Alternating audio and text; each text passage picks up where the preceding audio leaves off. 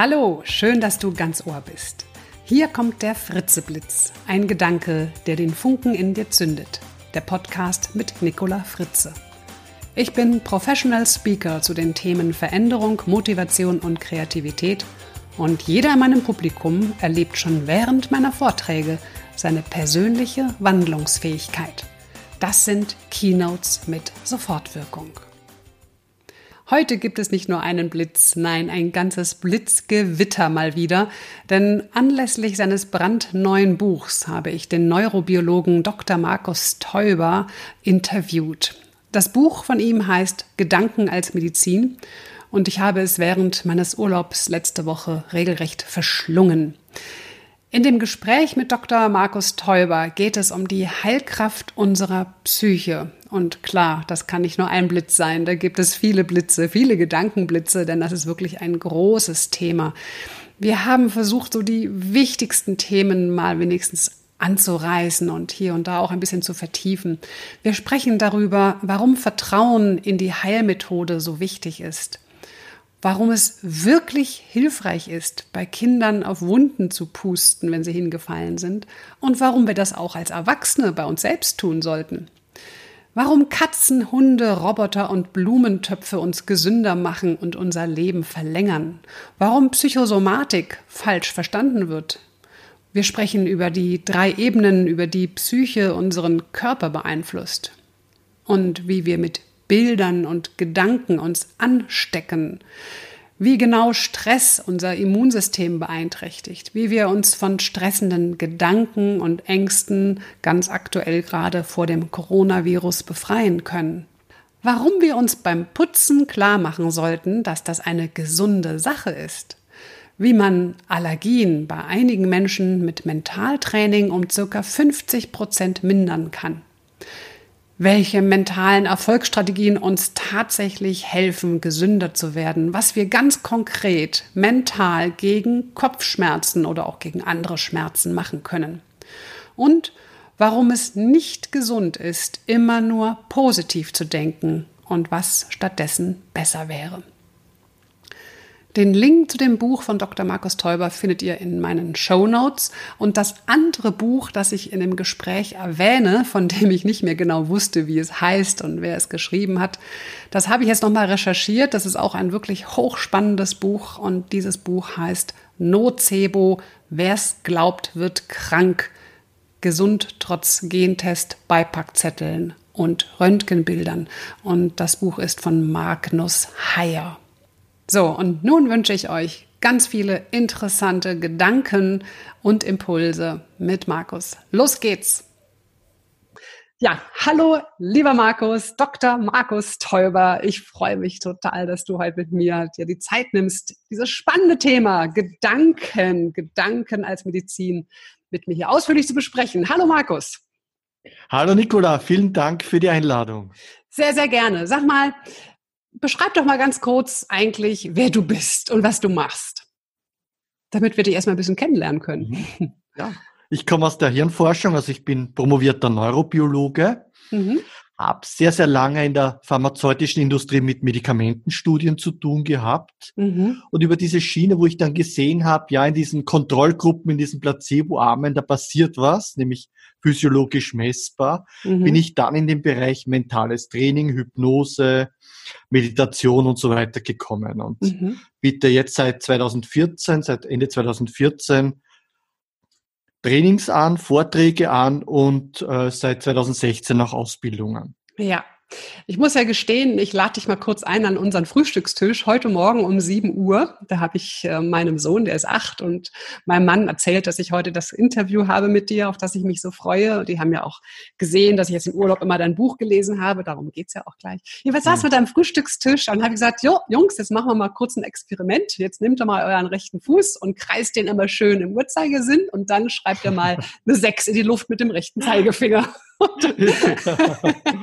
du lachst schon, genau. Also wir hatten sehr viel Spaß. Also gerade unser Achtjähriger hat sich weggeschmissen vor Lachen, weil es geht einfach nicht so. Also wenn man es ganz doll übt und sich ganz doll mhm. fokussiert, irgendwann krieg ich, ich habe es jetzt langsam nur hingekriegt, ja, aber ja. es ist wirklich schwierig und ich fand das Experiment so spannend, weil es ja zeigt, dass der Körper wirklich dazu neigt, Vorstellungen und inneren Bildern zu folgen. Aber vielleicht kannst du aus wissenschaftlicher Sicht noch mal ganz kurz erklären, was passiert denn da bei diesem Experiment? Leite doch mal unsere Hörer kurz an, dieses Experiment zu machen und dann steigen mhm. wir mal mhm. da direkt ein vielleicht. Ja, also ganz egal, ob man jetzt sitzt oder steht, ähm, ihr braucht alle euren rechten Fuß und lasst den rechten Fuß mal im Uhrzeigersinn kreisen. Einfach mal im Uhrzeigersinn kreisen lassen, dann den Arm, den rechten Arm zum Beispiel strecken, so nach vorne zeigen mit dem Zeigefinger und dann der Fuß kreist weiter im Uhrzeigersinn, eine große, fette Sechs in die Luft malen. Und einfach mal schauen. Ich krieg's schon wieder nicht hin. ja, ja, einfach mal schauen, genau. Was macht der Fuß, ne? das ist ein kleines Experiment, das einfach zeigt, ja, wie äh, Gedanken, wie Vorstellungen wirken auf den Körper. Nämlich, wir sind zum einen Single-Tasker, also wir können nicht zwei Dinge gleichzeitig bewusst konzentriert machen, mhm. sondern wenn wir das versuchen, dann hüpfen wir sozusagen von einem zum anderen. Mhm. Und das ist eben sehr schwierig. Und mhm. das Zweite ist, dass der Körper versucht auch das umzusetzen, was wir uns vorstellen. Das nennt man Idiomotorik oder allgemein auch Idiodynamik. Idio der Gedanke, Dynamik mhm. die Bewegung. Mhm. Also es ist, ja, ja, Entschuldigung.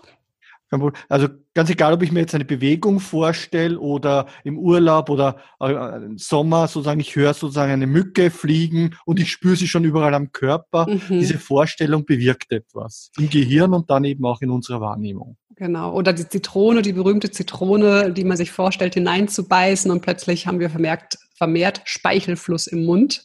Und mhm. das ist, gehört ja alles zu dieser großen Thematik, dass eben überhaupt gar nicht egal ist, was uns so durch den Kopf geht, was wir so für Gedanken haben.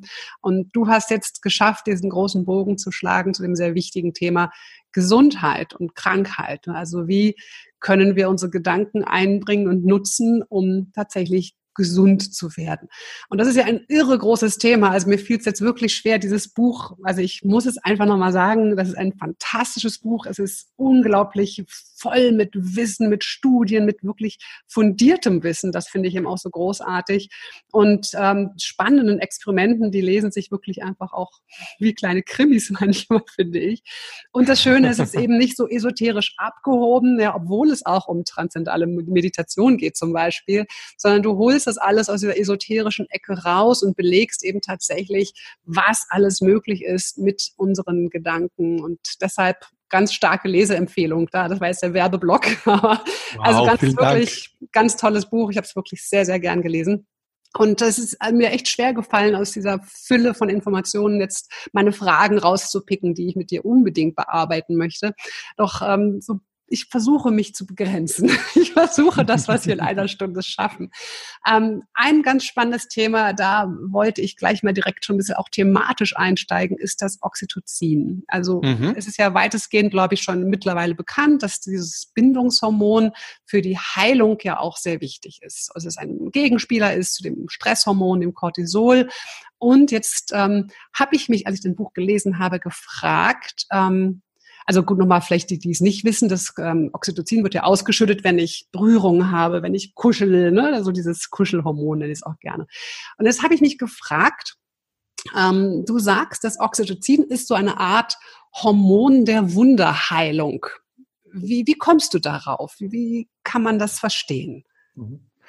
Also ursprünglich kommt dieses Ergebnis aus der Psychotherapieforschung. Also die Psychotherapeuten streiten ja sozusagen, welche, welche Richtung ist die wirksamere und da gibt's Vergleichsstudien. Mhm. Und irgendwo zeigt sich, dass egal welche Psychotherapierichtung man durchführt und praktiziert, man kommt im Endeffekt zum selben Ergebnis. Mhm. Und das Ergebnis ist höchst individuell, aber im Schnitt ungefähr so 30 bis 70 Prozent der Patienten, die sprechen, gut an auf so eine Therapie.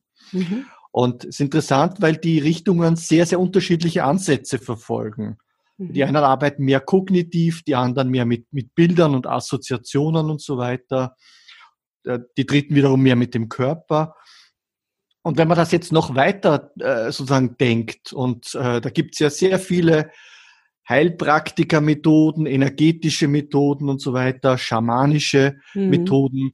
Äh, wenn man das alles weiter denkt, dann äh, ist es so, dass egal welche Methode ich verwende, ich, beko ich bekomme Effekte. Ja. Und diese Effekte liegen eben nicht an der Methode, weil sie spezifisch wäre, sondern wenn ich Vertrauen habe in die Technik, Vertrauen habe in den, der das anleitet, mhm. dann produziere ich Oxytocin. Mhm. Und der Stress runter, ich fühle mich wohler, aber es kommen auch weitere Prozesse in Gang. Das Serotonin zum Beispiel, die Stimmung wird gehoben, mhm. die Neuroplastizität im Gehirn wird gefördert. Mhm. Das heißt, ich setze eine ganz, einen ganzen Prozess in Gang durch dieses Oxytocin, durch das Vertrauen. Mhm.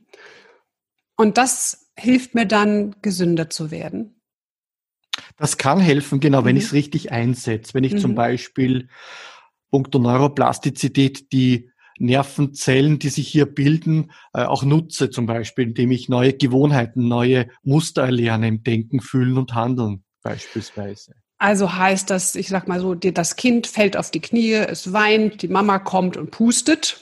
Mhm. nimmt das Kind in den Arm, da wird ja dann auch Oxytocin frei, ne, das kommt ja dann mhm. auch, heißt es dann auch, dass die Wunde schneller heilt, der Schmerz schneller weggeht? Mhm.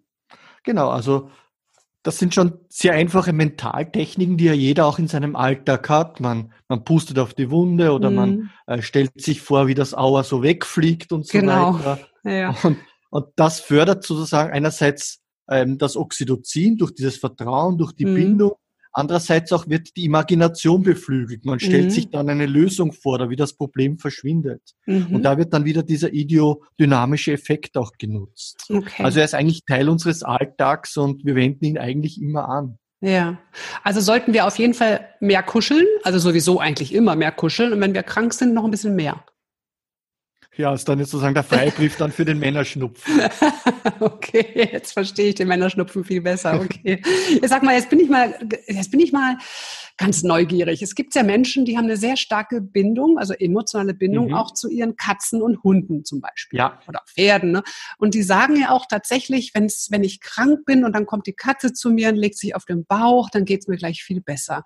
Wird mhm. da auch durch Tiere tatsächlich das Bindungshormon ausgeschüttet? Ja, ja, ja. Und mittlerweile weiß man beim Menschen genauso wie beim Tier. Also es ist eine mhm. gegenseitige äh, Nutzengeschichte dann, ja. Schön, sehr schön. Und dann gehen wir mhm. mal noch ein bisschen weiter. Ich weiß nicht mehr wo, aber ich hatte das irgendwo gelesen in einer Zeitung, ähm, dass man, ich glaube, es war in Asien, jetzt äh, Roboter einsetzt, die wie ein Kuscheltier aussehen, also Roboter in Form einer mhm. Katze oder eines Hundes mhm. und demenzkranken Menschen diese Roboter geben und tatsächlich feststellt, dass diese Menschen sich wohler fühlen, dass es ihnen besser geht, wenn sie in diesen Kuschelrobotern kuscheln, die sich ja. halt irgendwie bewegen, die auch irgendwelche Sachen sagen, also auch eine Art von ganz einfacher Kommunikation, ist das tatsächlich möglich, echtes Oxytocin durch Roboter, Kuschelroboter zu aktivieren? Auch das, ja, weil auch Methoden ja funktionieren und sogar äh, Blumentöpfe. Blumentöpfe. Also ältere, ja, ältere Menschen, die einen Blumentopf bekommen und sie sollen sich darum kümmern, haben Aha. eine höhere Lebenserwartung. Sie Ach. haben eine Aufgabe, sie haben einen Sinn und sie haben etwas, wo sie ihre Bindung, ihre Beziehung auch aufbauen. Also, also es lebe die Topfpflanze. Ja, wunderbar. Genau. Sehr schön. Ja, du sagst in deinem Buch, dass jedes Symptom, jede Krankheit sowohl eine physische als auch eine psychische Komponente hat. Also du schreibst sogar tatsächlich, das habe ich mir unterstrichen hier, alles ist Psychosomatik. Und bei mhm. solchen Alles-Formulierungen, da bin ich natürlich auch hier natürlich ganz schnell ja. hellhörig. Ja. Wirklich alles. Also du sagst ja Mind over Body, also unser Hirn, mhm. unsere Gedanken steuern die Physiologie des Körpers. Also da habe ich mich gefragt, jetzt nehmen wir mal, also wirklich alles, ja, nehmen wir mal einen Säugling, der mhm. kommt auf die Welt, hat eine Hüftdysplasie, hat dann daraus folgend in seinem Leben immer wieder Hüftbeschwerden und muss vielleicht irgendwann eine künstliche Hüfte bekommen. Ist das mhm. jetzt auch Psychosomatik oder wo ist da mhm. vielleicht doch irgendwo eine Grenze?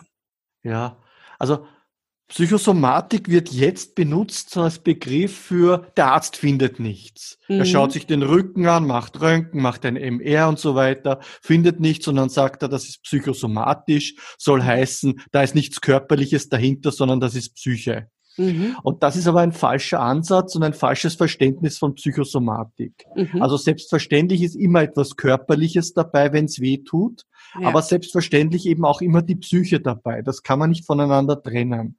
Ähm, das heißt, nur wenn ich etwas nicht sehe oder nicht finde im Röntgenbild, im MR und so weiter, es auf die Psyche zu schieben, ist zu billig. Ja. Sondern es ist sozusagen, man müsste immer genau schauen, man müsste etwas finden und das ist im Körper. Und wenn man genau schaut, findet man auch sozusagen psychische Auswirkungen oder äh, Interaktionen eben mit der Psyche. Mhm. Und jetzt gibt es Krankheiten, wo die Psyche einen stärkeren, äh, sozusagen stärkere Rolle spielt, einen stärkeren Einfluss hat. Mhm. Und es gibt Krankheiten, wo die Psyche einen weniger starken Einfluss hat. Aber so ganz draußen ist sie nie. Mhm. Okay. Das heißt, bei der Hüftdysplasie, die angeboren ist, ist die Psyche wahrscheinlich jetzt eher weniger beteiligt. Es denn, man geht jetzt noch einen Schritt weiter und spricht von pränataler Prägung und weiß ich nicht, solche Dinge, aber das mhm. führt jetzt vielleicht mhm. zu weit. Aber bei einer, bei einem Schnupfen zum Beispiel oder weiß ich nicht, dass man ein schwaches Immunsystem hat, da spielt die Psyche dann natürlich eine sehr wesentliche Rolle. Mhm, genau, Immunsystem, Entzündungen, mhm. Hormone. Äh, Muskelspannungen, glatte wie, wie Skelettmuskulatur gleichermaßen. Da mhm. überall ist die Psyche sehr, sehr stark beteiligt. Mhm. Okay. Du sagst ja auch, die Psyche endet nicht im Kopf. Das fand ich auch ein schönes Zitat. Sie endet nicht im Kopf, sondern geht über drei Ebenen durch den gesamten Körper. Ähm, welche Ebenen sind das und wie, wie ist dieses Modell zu verstehen, mhm. dass die Psyche eben nicht im Kopf endet, sondern über diese drei Ebenen den gesamten mhm. Körper beeinflusst? Ja, das geht auf das Modell von Sigmund Freud zurück, der sich so die Psyche, den Geist, den menschlichen als, als Eisberg vorgestellt hat. Mhm. So über der Wasseroberfläche das Bewusste, unter der Wasseroberfläche das Unbewusste. Mhm. Und da kann man eben die drei Ebenen zuordnen. Also über der Wasseroberfläche, wir würden explizit dazu sagen in der Hirnforschung, wäre die bewusste Informationsverarbeitung. Also Beispiel, ähm, ich habe ein Problem mit meinem Chef, nicht? Und ich kann mich dran erinnern, was hat mir der alles Böses getan, bei Mitarbeitergespräch zum Beispiel, mhm. mich kritisiert, nicht befördert und so weiter. Ich kann so Dinge oder auch Traumen oder schlechte Erfahrungen, die ich gemacht habe im Leben, ich kann die sozusagen ins Bewusstsein holen und mich daran erinnern. Mhm. Das wäre die explizite Ebene, mhm. äh, die sprachlich recht gut zugänglich ist. Über die kann ich kommunizieren. Ja. Und dann gibt's die zwei impliziten Ebenen unter der Wasseroberfläche, an die ich schwerer rankomme. Da ist die implizit prozedurale Ebene, das sind unsere Gewohnheiten, unsere Muster mhm. im Denken, im Fühlen, im Handeln. Also wenn ich immer grübel zum Beispiel oder ähm, so nach dem Motto, warum immer ich, immer einen falschen Partner gerate und so weiter, dann ist das die Ebene hier, die implizit prozedurale, die zum Tragen kommt. Mhm. Und dann gibt's noch eine weiter unten, die ist relativ neu, auch für Hirnforscher, weil ähm, Hirnforscher sich noch nicht so lange mit dem Körper beschäftigen. Das ist dann die implizit somatische. Mhm. Also da geht's dann zum Beispiel darum, wie eben solche Muster im Kopf oder solche Spannungen im Kopf sich dann auf den Körper übertragen. Zum Beispiel in Form von Muskelaktivität. Mhm. Das kann, also Beispiel, Bleiben wir bei dem Chef. Ich habe angenommen, das Problem dem Chef weitgehend gelöst, sprachlich. Also ich äußere mich über ihn schon positiv. Ich habe vielleicht sogar meine Muster überwunden und kann das Ganze jetzt gelassener sehen oder im Mitarbeitergespräch auch für mich einstehen und auch mal Nein sagen, wenn es äh, angebracht ist. Mhm. Aber es kann sein, dass auf der implizit somatischen Ebene das Problem noch da ist. Das würde man dann sehen, wenn man den Menschen aufnimmt auf Video, der Chef kommt gerade rein und man sieht dann ganz feinen Muskelzucken oder irgendeine mhm. Gestik oder eine Mimik, die für Bruchteile von Sekunden nur besteht. Mhm. Und da würde der Körper, die Muskeln würden dann auch reagieren auf das Problem. Das ist aber nicht bewusst. Das merkt er gar nicht, dass er eine Augenbraue genau, zum Beispiel bewusst, zuckt. Ne? genau. genau. Mhm. Das äh, ist dann höchstens hilfreich, weil ein Coach oder Therapeut dann bei ihm sitzt und das beobachtet und ihm dann spiegeln kann. Dann wird er wahrscheinlich mhm. sagen, was, das kann gar nicht sein. Ja. Ich habe es gar nicht, da war doch nichts. Ja, ne? aber Symptome ja, ja. können er eben wahrnehmen. Zum Beispiel eben, dass der, dass der Rücken wehtut oder die mhm. Schulter ständig verspannt ist. Also mhm. diese Auswirkungen würde er dann bewusst spüren. Ja, ähm, also der, die Psyche endet nicht im Kopf. Die Psyche beeinflusst unseren gesamten Körper eben über diese drei über diese drei Ebenen, die du gerade beschrieben hast. Und jetzt, jetzt drängt sich natürlich das auf, diese, der, der Weg ne, von Bildern und Gedanken in unserem Kopf. Ähm, Und du sagst ja auch, wir stecken uns quasi mit Bildern von Kranken oder mit Gedanken von Krankheiten an. Also wir werden quasi durch das Denken auch schneller krank. Ähm, ist das tatsächlich wissenschaftlich fundiert? Wie können wir uns denn über Bilder oder Gedanken anstecken oder krank werden? Wie funktioniert das denn? Mhm.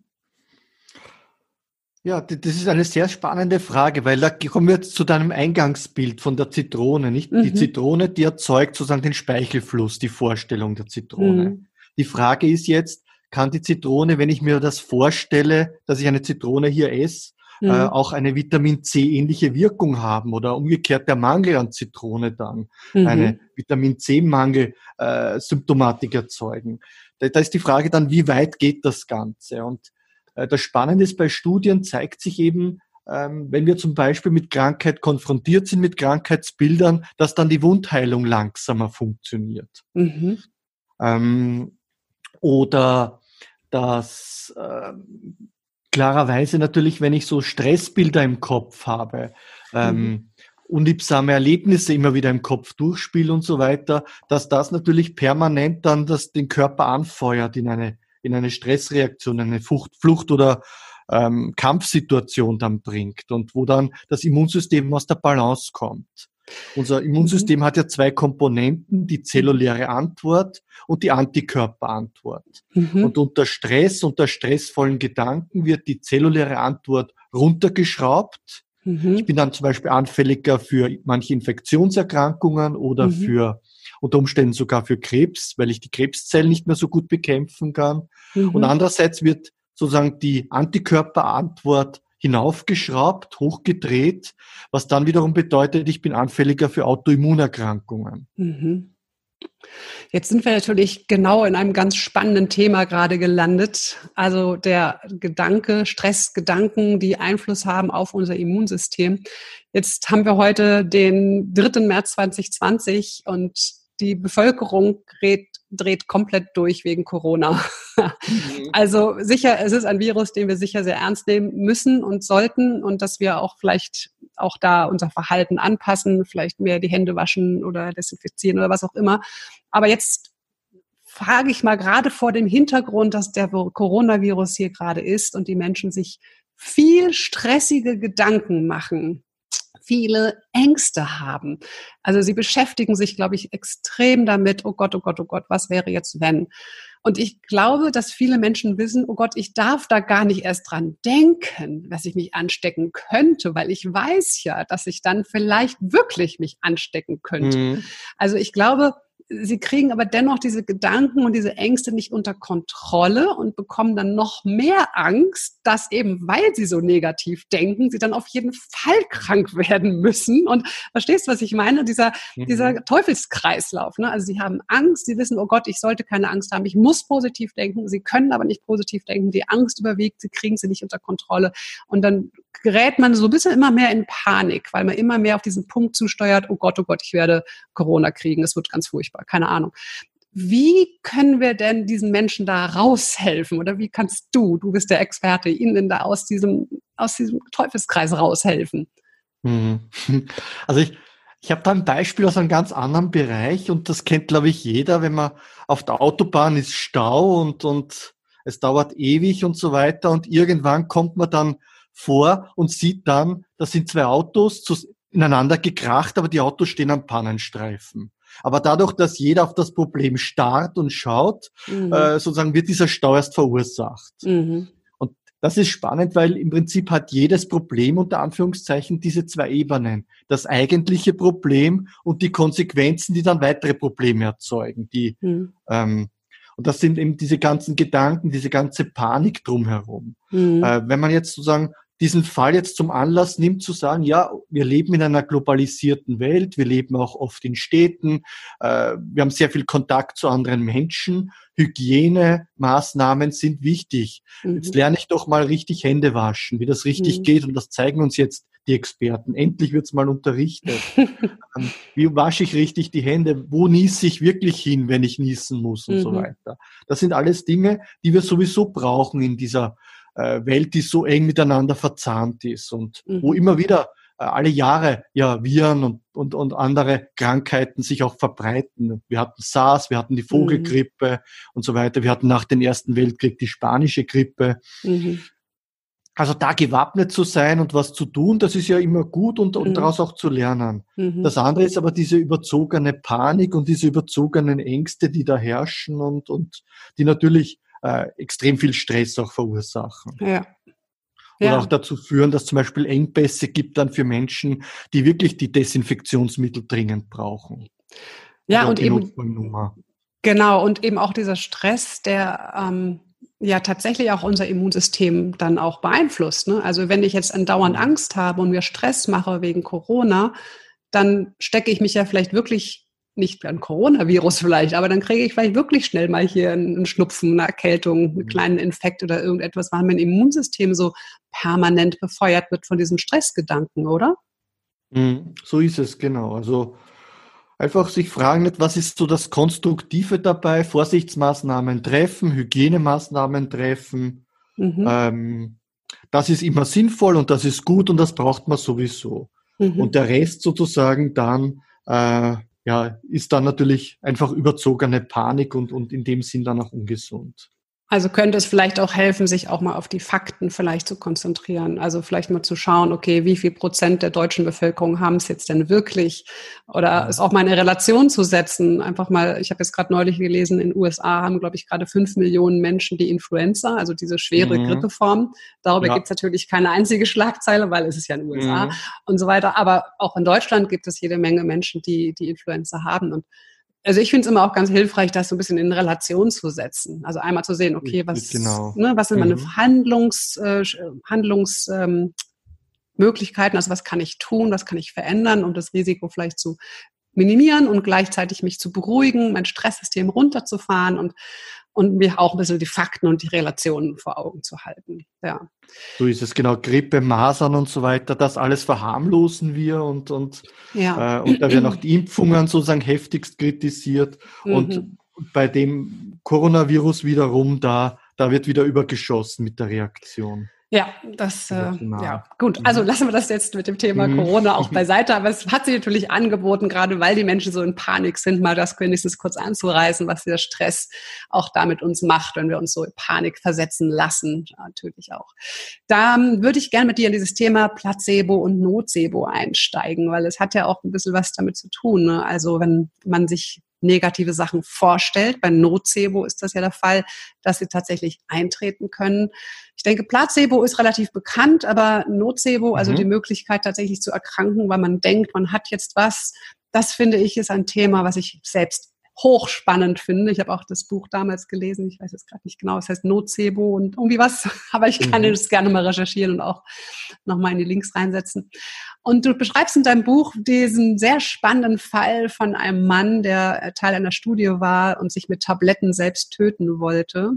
Kannst du das nochmal aufgreifen? Weißt du, welche Studie ich da meine? Mhm, mh. ja? Genau, das war aus den USA. Also jemand ähm, hatte sozusagen gerade eine Trennung hinter sich, war depressiv und, und hat versucht, sich mit Antidepressiva das Leben zu nehmen. Mhm. Und er kam auf die Intensivstation und war in einem wirklich schlechten Zustand, Puls alles sehr niedrig und so weiter, mhm. ähm, stationär aufgenommen. Und es hat sich herausgestellt, dass er Teil einer Studie ist und Teil, als Teil dieser Studie auch ein Placebo bekam, also im Endeffekt ähm, Smarties bekam und kein Antidepressivum. und als er darüber dann aufgeklärt wurde, war er innerhalb von Stunden sozusagen wieder kerngesund und konnte entlassen werden. Und ja. auf der Ebene kann man ja noch sagen, gut, das ist jetzt Einbildung und so weiter. Mhm. Aber ähm, es gibt Untersuchungen zum Beispiel, wenn man Patienten jetzt aufklärt über Nebenwirkungen, und der Arzt muss ja aufklären über Nebenwirkungen auch bei der Medikamentenabgabe, ähm, dann erhöht man sozusagen das Risiko auch, dass diese Nebenwirkungen auftreten. Mhm. Mhm. Und das geht dann sehr weit, ja. Ja, unglaublich, ja. Also, also um den Faktor 5 ist dann die Nebenwirkung dann auch wahrscheinlicher. Ja.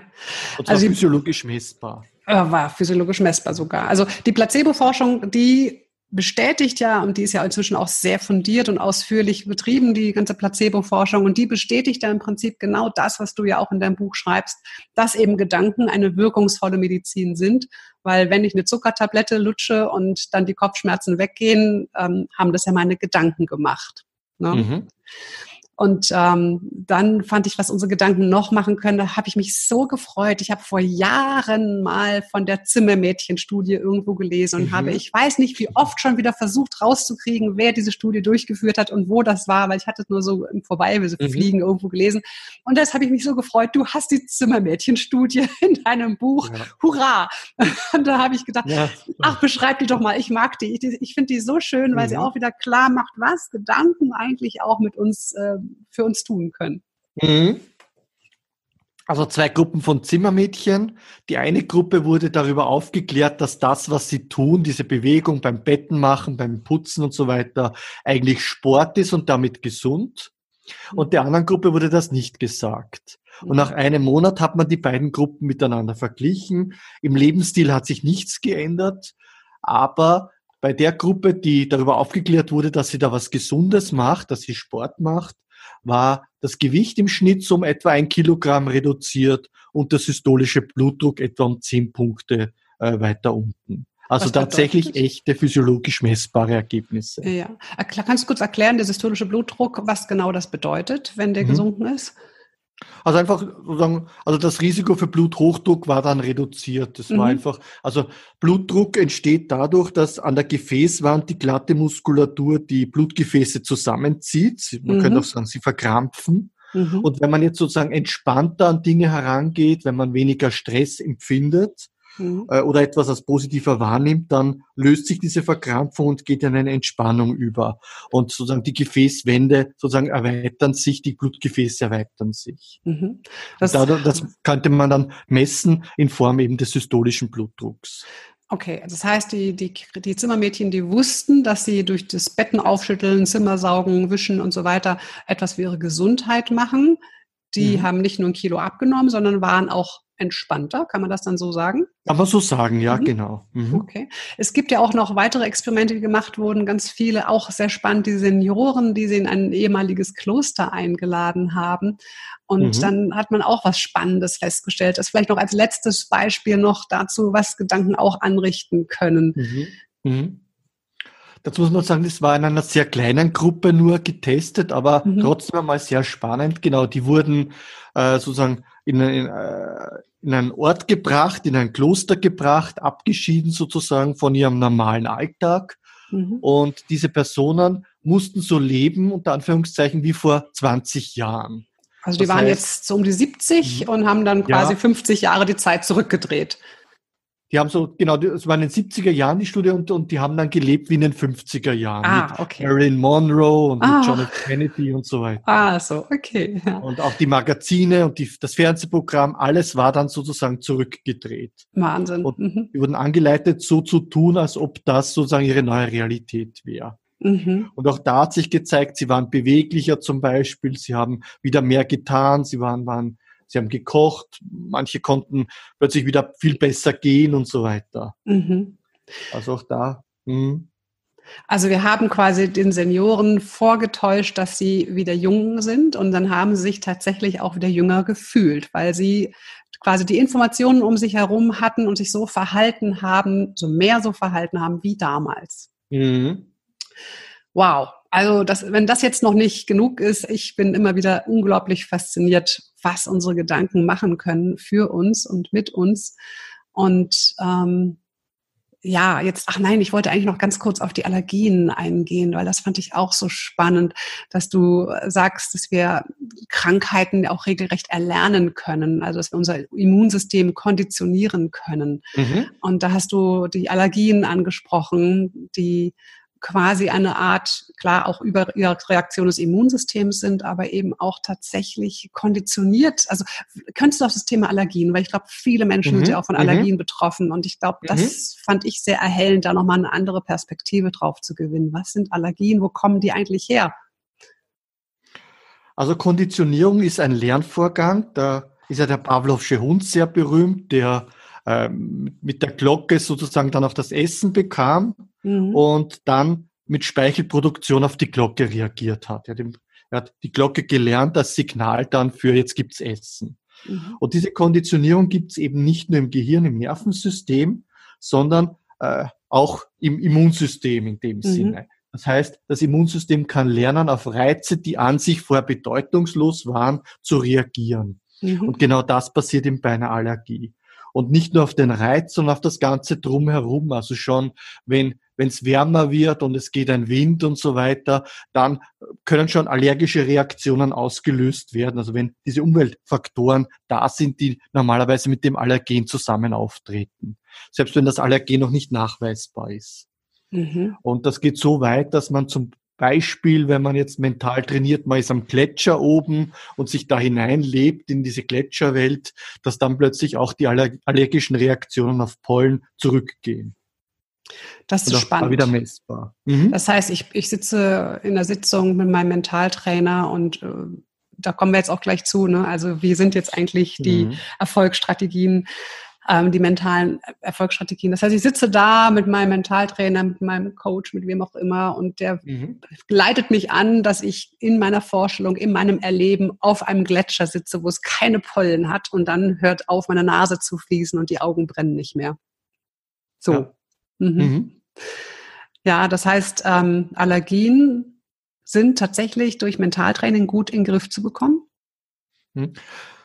Mhm. Ja, tatsächlich, also so mit klassischen Mentaltrainingseinheiten so ungefähr um die 50 Prozent mhm. kann man sozusagen die, das Leiden dann auch lindern. Mhm. Mhm. Das ist so der Durchschnittswert. Und jetzt gibt es einfach Menschen natürlich, bei denen funktioniert es besser und da ist es de facto weg und andere sprechen wiederum auf dieses Training nicht so gut an. Mhm.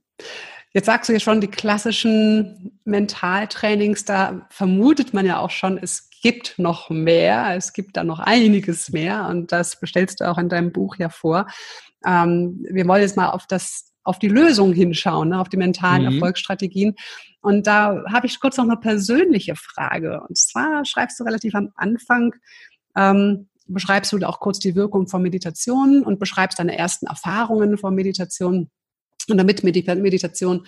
Und dann sagst du, äh, da schreibst du, dass du ohne dein Wissen als Mentaltrainer deine tägliche Meditation vermutlich aufgegeben hättest.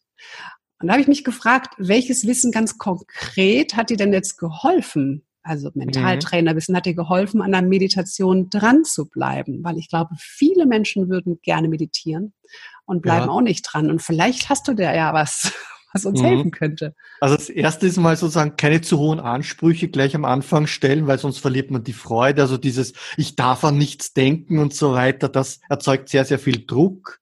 Mhm. Und ähm, Meditation, also dieses an nichts denken, das ergibt sich dann von selbst, wenn man das mal gelernt hat, sich auf den Atem zu fokussieren.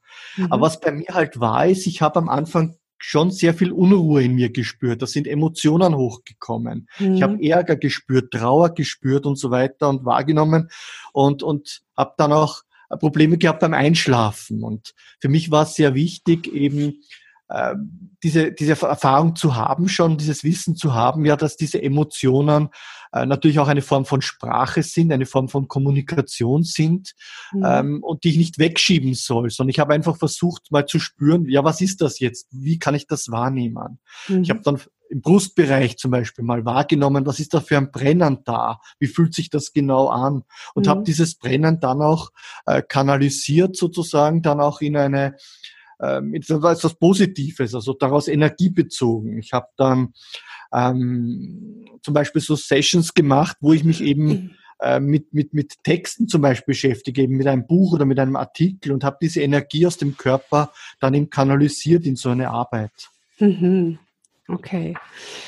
Gut, dann kommen wir jetzt mal zu den Erfolgsstrategien. Also wir haben jetzt schon mhm. verschiedene Begriffe gehört, ne? wir haben Meditation gehört, Mentaltraining.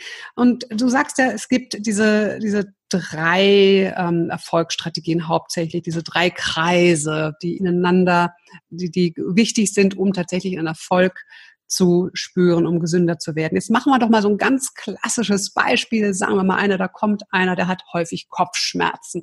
Ich weiß, du mhm. hast unglaublich viel über Migräne, auch wirklich spannende Sachen geschrieben in deinem Buch. Ähm, ich möchte jetzt aber mal nicht Migräne, sondern einfach Kopfschmerzen, so ganz mhm. normale Kopfschmerzen. Mhm. Und die kommen immer mal wieder. Es gibt aber jetzt nichts, irgendwie der Arzt hat jetzt nichts gefunden, ne? so das typische mhm. Beispiel. Ich mhm. komme vielleicht schon selbst auf die Idee, ah Mensch, ja, vielleicht hat das was zu tun, dass ich mich ein bisschen, ein bisschen belastet fühle, ein bisschen Stress habe, aber ich krieg's trotzdem nicht in den Griff. Jetzt komme ich zu Dr. Markus Teuber und mhm. setze mich auf den Stuhl und sage, ja, ich möchte Kopfschmerzen loswerden. Mhm. Wie gehst du vor? Welche mhm. Übungen sind hilfreich? Was dann auch die Hörer vielleicht tatsächlich mal machen könnten, mal ausprobieren mhm. könnten? Mhm. Also mir ist sehr wichtig zuerst die Akzeptanz, dann die Lösung. Äh, wenn ich nämlich auf Kampf gehe gegen das Problem, zum Beispiel gegen einen Schmerz, dann verstärke ich ihn nur. Mhm. Also Schmerz erzeugt Anspannung, Anspannung erhöht den Schmerz, es entsteht ein Teufelskreislauf. Mhm. Und daher sozusagen ist der erste Schritt einmal in den Zustimmungsmodus zu kommen im Gehirn. Das heißt, ähm, ich nehme einfach mal den Kopfschmerz wahr, das kann man auch Achtsamkeit nennen, so mhm. wie er ist, ohne ihn zu bewerten und verändern zu wollen. Der okay. hat die Größe, die Form, ich gebe dem Ganzen eine Farbe mhm. und über diesen Trick sozusagen äh, komme ich eben in die Akzeptanz hinein. Mhm. Und Du magst auch das Thema Loslassen, das ja bei dir eine sehr wichtige Rolle spielt, da sozusagen daraus erwachsen. Mhm. Und dann sozusagen nach diesem Schritt des, des, der Akzeptanz käme dann das Thema Visualisierung einer Lösung. In dem mhm. Fall würde ich zum Beispiel die Farbe ändern von beispielsweise dunkelrot, ich würde dann weiße Farbe drüber malen. Weiß ist gelernt von unserem Gehirn, äh, mit Heilung verbunden mit, mit auch aus der Waschmittelwerbung und so weiter, mit Reinigung verbunden. Mhm. Und da werden Ressourcen im Kopf aktiviert, die dazu führen, dass Muskeln sich entspannen, mhm. Sehnen sich entspannen, körpereigene Schmerzmittel erzeugt werden und so weiter. Also jetzt müssen wir mal ganz kurz hier nochmal einhaken, ne? mhm. weil für uns beide ist es, glaube ich, total normal, normal, dass ich meine Kopfschmerzen weiß einfärbe. Aber ich könnte mir vorstellen, da draußen mhm. unseren Hörern und Hörerinnen sitzt jetzt ein paar und sagen, wie, ich soll meine Kopfschmerzen eine Farbe geben? Hallo, geht's noch? Was habt ihr getrunken? Mhm. Ja? Und wie jetzt soll ich sie weiß anmalen?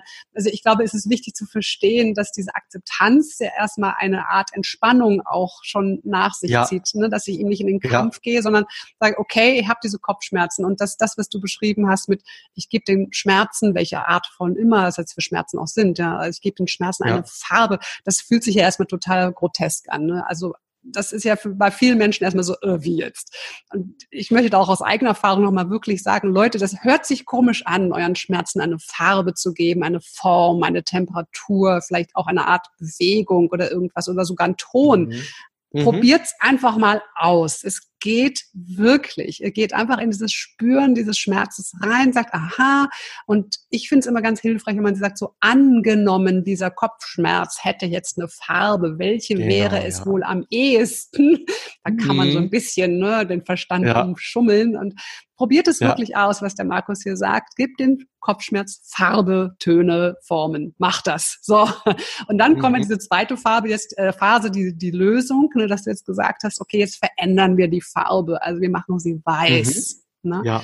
Okay, jetzt setzen wir noch mal ein, aber diesen kleinen, diesen kleinen mhm. Schluss müsste ich jetzt noch mal kurz reingeben. Das ist sozusagen ja nur der Visualisierungstrick dann genau. eben, um Anspannung loszulassen und eben einen neuen Zustand auch zu kommen, der offen ist dann auch für Lösungen, für Ressourcen. Mhm. Mhm.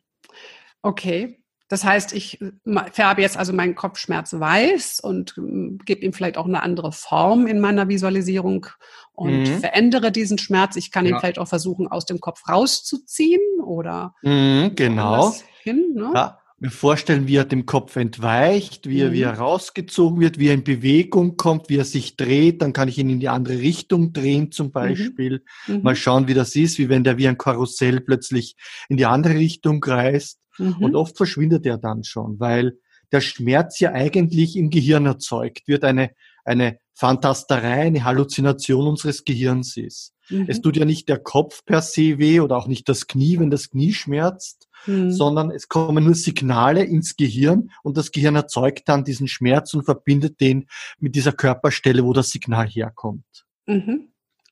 Und das und kann man umprogrammieren. Das kann man mhm. umprogrammieren. Das heißt, wir haben in der ersten Phase die Entspannung, die Akzeptanz, also jetzt sich nicht gegen den Kopfschmerz mhm. wehren, sondern sich entspannen, akzeptieren. Mhm. Und dann die ja. zweite Phase ist die Imagination, also sprich Farbe, Form, Töne, all das, was wir ja. besprochen haben, diese, ja. das verrückte Zeugs, sage ich mal, ja.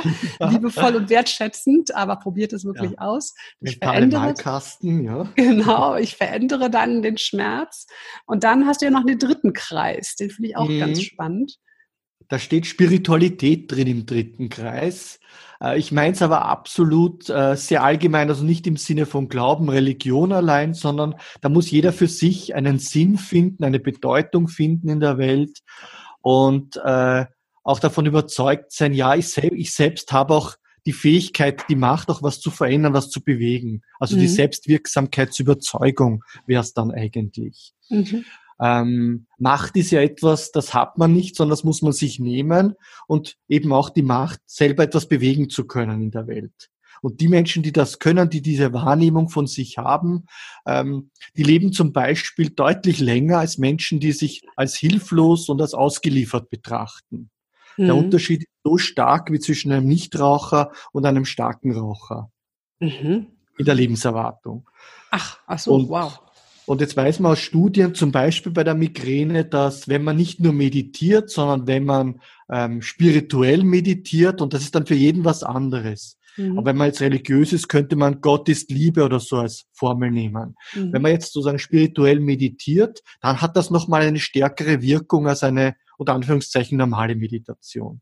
Also das heißt, wenn ich ein, ein Mantra zum Beispiel sage, wie zum mhm. Beispiel mhm. Satnam, also ein Fantasiewort, was ich jetzt nicht wirklich verstehe, oder vielleicht sogar Gott ist Liebe, wenn ich daraufhin mhm. meditiere, habe ich einen stärkeren Effekt, als wenn ich mich nur in Anführungsstrichen auf meinen Atem fokussiere.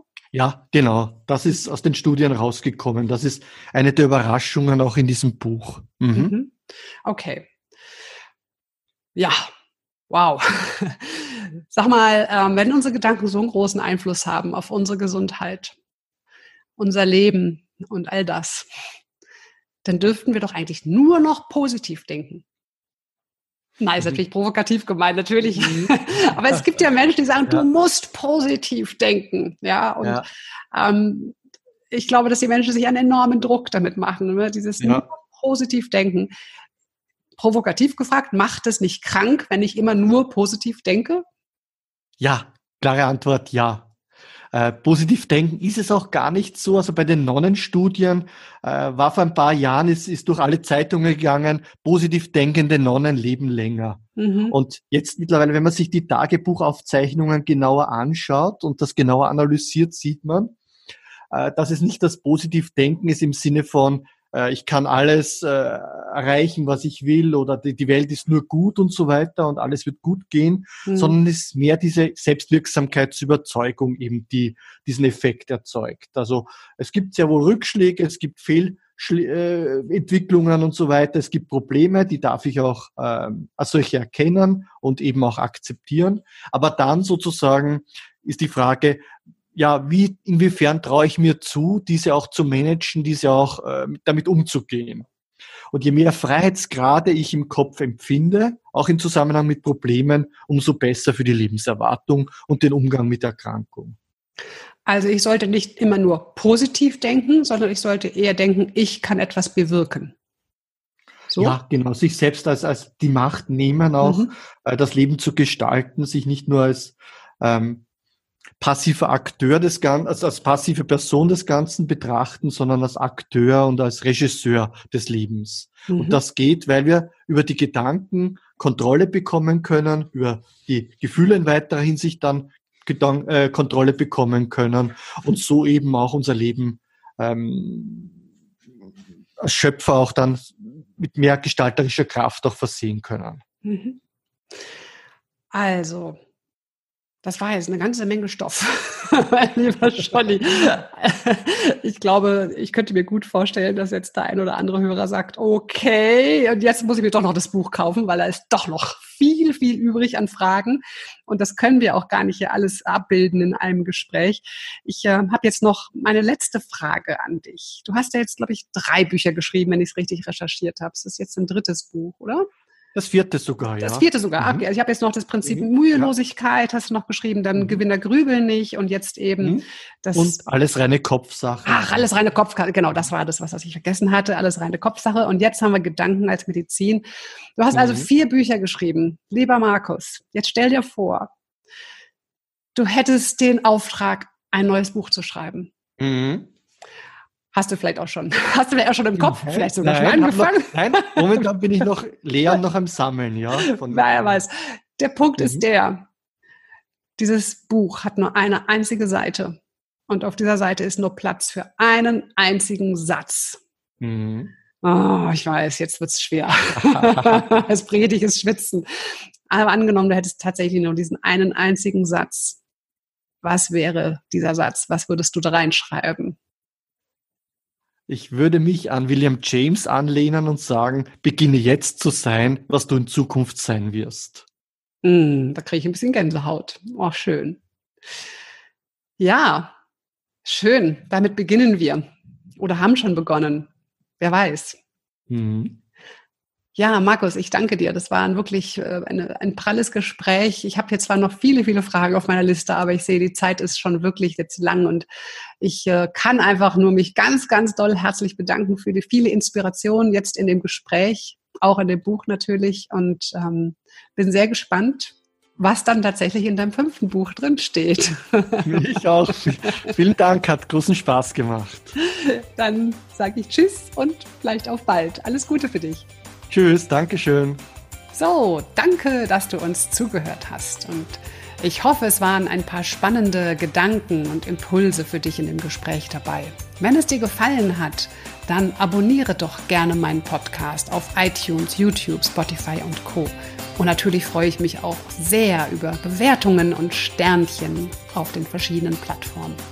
Wenn du magst, komm auch in meine Community auf Upspeak das ist die kostenlose App für Audioimpulse. Dort kannst du auch ganz einfach per Sprachnachricht Fragen an mich stellen. Und die beantworte ich dann auch ebenfalls ganz einfach mit Sprachnachricht. Ja, mehr über mich, meine Vorträge und Bücher und was ich sonst noch alles tue, findet ihr auf www.nicolafritze.de. Jetzt mach es gut, hab gute Gedanken und bis zum nächsten Mal. Das war die Nicola.